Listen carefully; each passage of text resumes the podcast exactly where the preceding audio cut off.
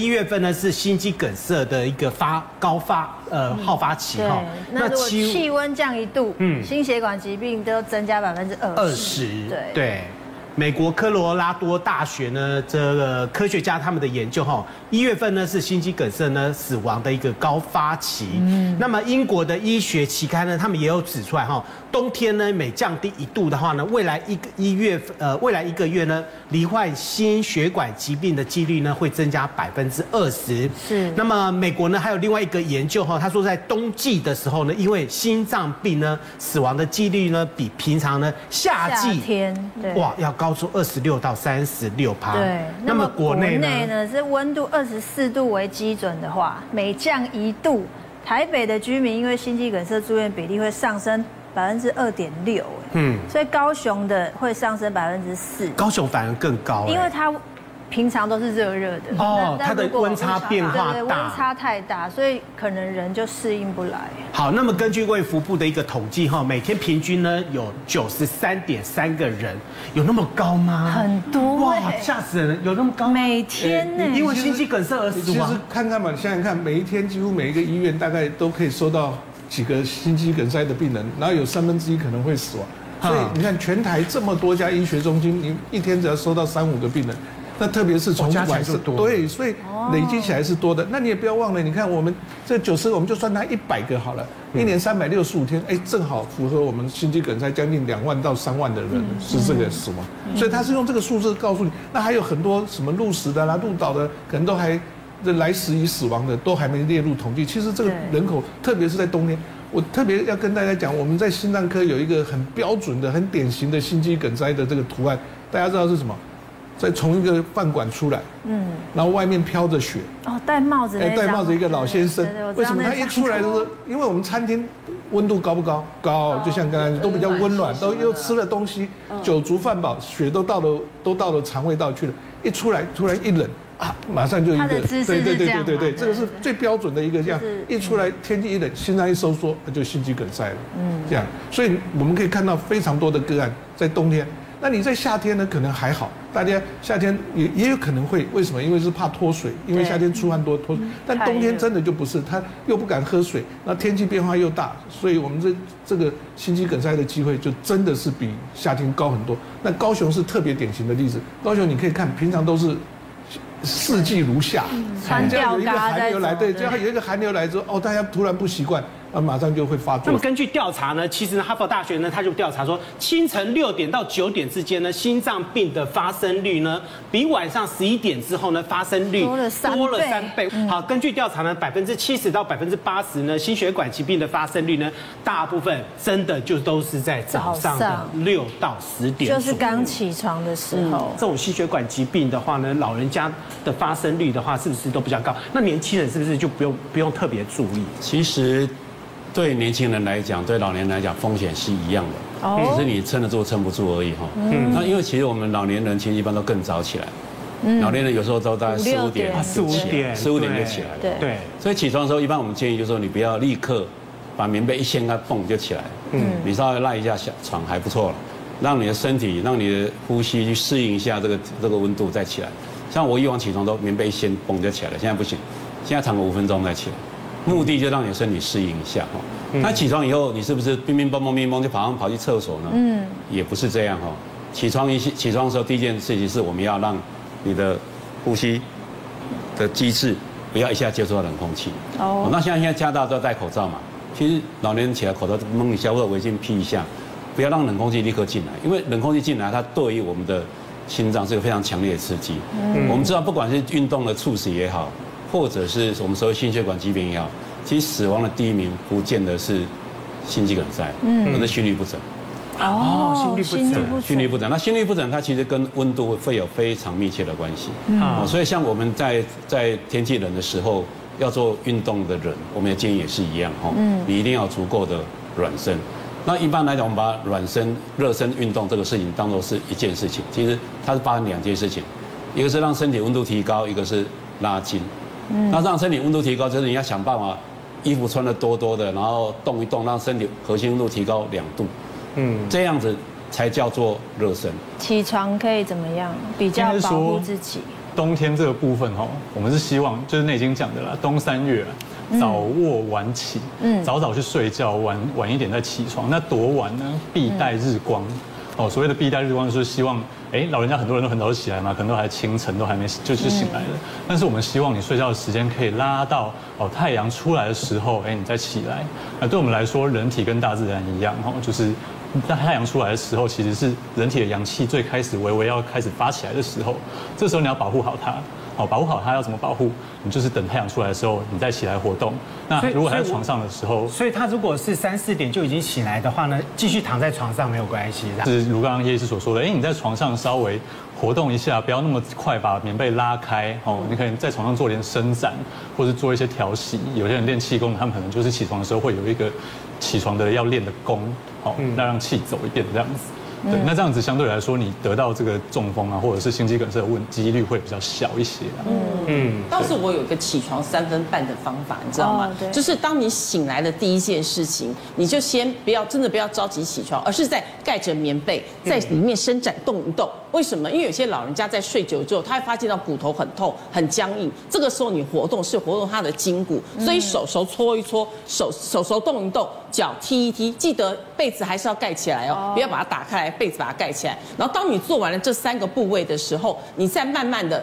最好就是呃，你的床头或旁边有个小围巾或口罩，你先把它围起来，口罩戴起来，因为很多人是因为冷空气进去，不要忘了血管是热胀冷缩的道理，对，所以你一遇冷，它就会缩起来了。那有一些血血管比较脆弱的人，这个时候就可能会开始血大量冲过去，它冲破冲破它的血管，而造成了中风。所以这个时候你要把脖围把它围起来，这边有没有？我们有个风池穴，还有我们这边的脖围，把它稍微揉一揉，揉暖了之后呢，侧身起来。不要像年轻人跳起来哈，你不是奥运选手，记得侧边这样子慢慢的再坐起来，把，因为你身体已经暖了嘛，所以这时候你再去拿衣服的时候，不会在拿衣服的那个过程当中着凉了，因为你已经在里面做一些热身运动了。这个时候你再来起床，然后梳洗，尽量室内保持在二十六度，是你身体最舒服的舒服。哎，那个瑞玲刚刚有讲到一个那个运动哈，我问一下那个刘医师，有没有人？呃，因为我看很多老人家是这样子做哈，就是手这样子搓，搓到热了以后呢，它放在特定的部位，或者是特定的穴位，有这样子的一个保暖的方式吗？其实是有啦，啊，对，但是其实我们还是可以用一些比较直接的方式，譬如说我们直接用热敷就好了，这最快。哦，那平常我们会说保养，那热敷要敷哪里？就是几个特定的穴位，譬如说我们最常见的保健的穴位就是我们的足三里穴。嗯，哦，足三里的位置它是在我们的小腿上面的一个穴位。哪哪个地方？小腿。小腿的位置大概就是在小腿。小腿对。小腿下面的三指腹。对，那那个骨头的旁边。你有没有看到前面前面有个骨头的旁边？对，对对，有个三指腹，你按的时候会酸酸的。所以按按哦，按在这边，你就那个地方是平常我们保养用的穴位。对，那。以前有一个所谓日本的长寿村嘛，他们就是里面的人都是在特定的时间里面会用艾灸去灸那个穴位，哎，那发现哎，就是这些人活得都比较久，比较健康这样子，就把它当做一个保养的很不错的穴位。那现在这么冷，如果我要运动，也要注意什么事情吗？运动基本上就是不要一大早起来，就是你身体暖起来之后，你再去运动。那再来就是暖身啦，因为很多人其实开始运动的时候就直接就冲了，要干嘛的？高以翔自己本身也有在运动的习惯哦，然后他的体能其实也还不错的哦。可是碰到这种状况的时候，他倒下去的时候呢，一样都救不回来。所以这个温差，这个这这有点像猝死的。我们讲说，从发作到死亡原因在六个小时、二十四小时之内。啊，其实心脏还是主要的原因，但是他还有心脏其他的原问题。譬如说，会不会有心律不整的啦，或者是主动脉剥离这种很多跟心血管疾病有关的猝死？那心肌梗塞又是这里面的大宗之一。其其实我们应该说，前几天还是会有一些像譬如说熬夜熬得比较累啦，或者是觉得胸闷啊，还其实都是有一些些的症状。那这些呢，可是都是因为什么？我们在事后在问病人说：“哎，你前几天有没有什么？前几天有没有什么？”那他也觉得只是太累了啊，好像这个胃食道逆流太累了等等，他就不太担不太担心。哎，等到真的倒下去了，他说：“哦，原来那时候身体其实就是已经在告诉你，哎，不行了，不行了，你不要再继续这样搞下去。”可是大家觉得不会是我啊，我每天运动啊，嗯，好好的啊，对不对？我还这么年轻呢。对。我跟你讲，我以二十年前我们在看病人的时候，我们真的是看到六十岁以上了，我们才觉得是心肌梗塞。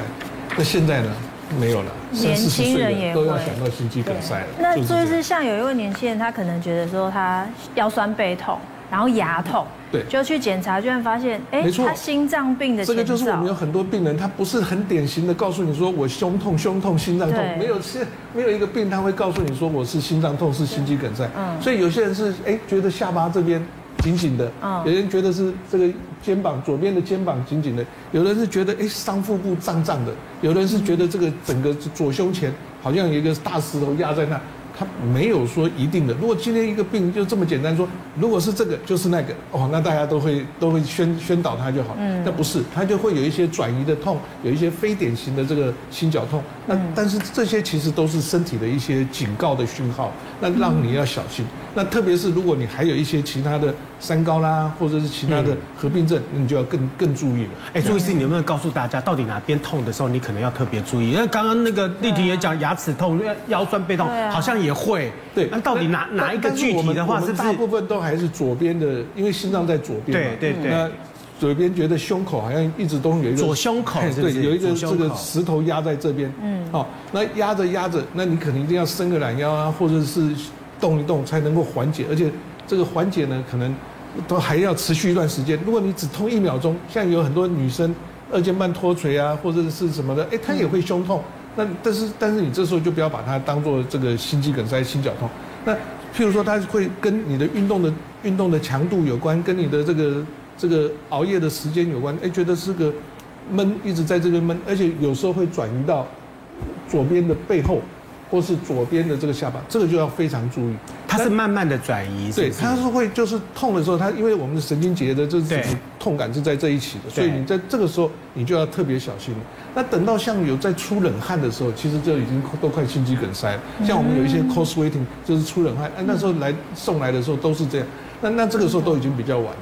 那我们一直都在讲说，你要如果要早期发现，因为它血管不会今天。百分之百好的，那明天百分之百狭窄。对。但血血管一定都是开始一有一些内皮的变化，三十 percent、五十 percent、七十 percent，然后到九十 percent，那也不会说到一百 percent，因为太少了，因为它会有一些侧支循环。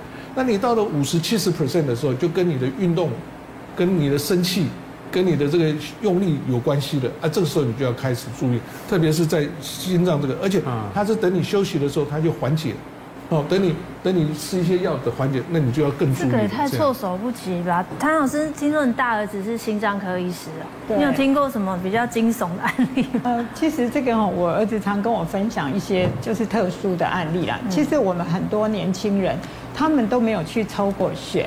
所以呢，其实他们事实上都已经有三高了。那我们不要认为说，哎，你有运动健身，你就不会有三高，这个观念是不对。因为我们也遇到很多健身教练，然后说哇肌肉很多，结果胆固醇非常高的哈。那其实呢，我儿子他说他最怕的几件事情，就是呢，有一些人他们是这样哦，高血压的，然后呢就量血压。啊，今天血压不高，我今天就不吃药了。那明天量到血压高了，那我再吃药。这是最不好的。对，这这种哦，其实非常容易脑中风跟心肌梗塞哈。嗯、那还有呢，就是现在大家很因为健保很方便的关系，所以大家也都会去抽血做检验。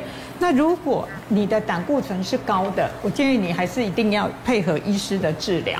因为呢，我有一个亲戚哦，他就是他常讲一句话，他说人生几何，一定爱甘愿吃或细米汤西伯甲。那他哦，他去他去抽血的时候，他的胆固醇就大概都在两百八左右。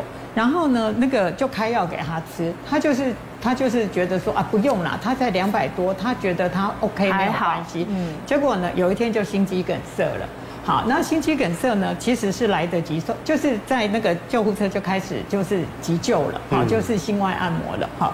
事实上，这个他是很幸运，他有救回来。可是呢，因为脑细胞也受到伤害，他。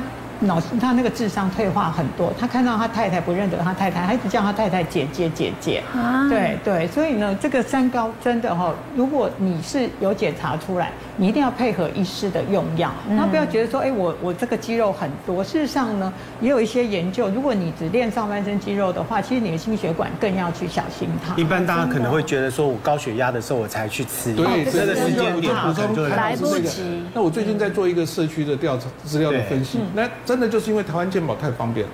那问说，哎，有没有看高血压，或者是拿高血压？大家猜猜看，大概有八成的人都有看高血压，嗯，拿拿高血压的药物。嗯。可是真正血压控制到一百三或者一百二八十的，大家猜猜看多少？不到三成。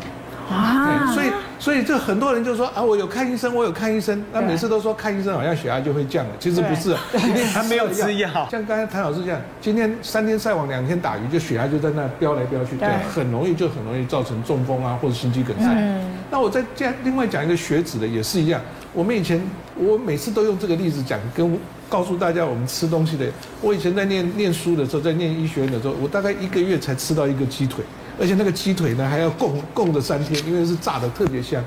可是现在呢，我一天就吃三个鸡腿，早餐卡拉鸡腿堡，中午鸡腿便当，晚上鸡腿面，你看看。所以你就知道，那血脂呢？我们以前真的都是看到，就是说，哎呦，那好大老板有钱的，对不对？每天在外吃东西的才会血脂高。现在不是啊，三十岁进来，嘿，一抽那个胆坏的胆固醇超过一百五、两百的比比皆是，三酸甘油酯五百、六百的。我每天都在门诊一直在跟这些病人讲，你们一定要注意啊，不要在外食啊，不要再乱吃了。可是没有用。那现在大部分都是十度，主要白天二十度，然后晚上差不多十几度，都是十几度的温差，对不对？其实像白天。一般上班族就真的很建议所谓的洋葱穿法，以里面最轻薄为主哈，然后再慢慢的你再往外再搭呃厚一点的东西。这个时候如果说温度温差大的时候，你热的时候你把它脱掉，然后呢冷的时候把它穿起来。可是你知道有一个人有一种族群他很麻烦，就骑车族。骑车族他怎么穿他都很难过，因为穿不对。你叫洋葱式穿哦，没有哦，他可能风都往里面透哦。所以对对 对，那不是穿多跟穿少问题，而是选择材质的问题。所以台湾也比较容易下雨，像这样冬天的时候雨季比较多，所以这个时候你要强调什么？防湿、防风、防风。嗯，所以最好是什么？雨衣。如果你骑车，雨衣你就尽最好把它穿在最外层，还有脖围。围巾也很重要，因为很多人在骑车的时候，你有发现到这几年来讲，骑车骑一半，不开车开一半，因为开车的时候是冷气口对着自己，或者是风口对着自己，尤其是公车司机。那骑车是风也是吹着脖子，很多人因为这样而心肌梗塞。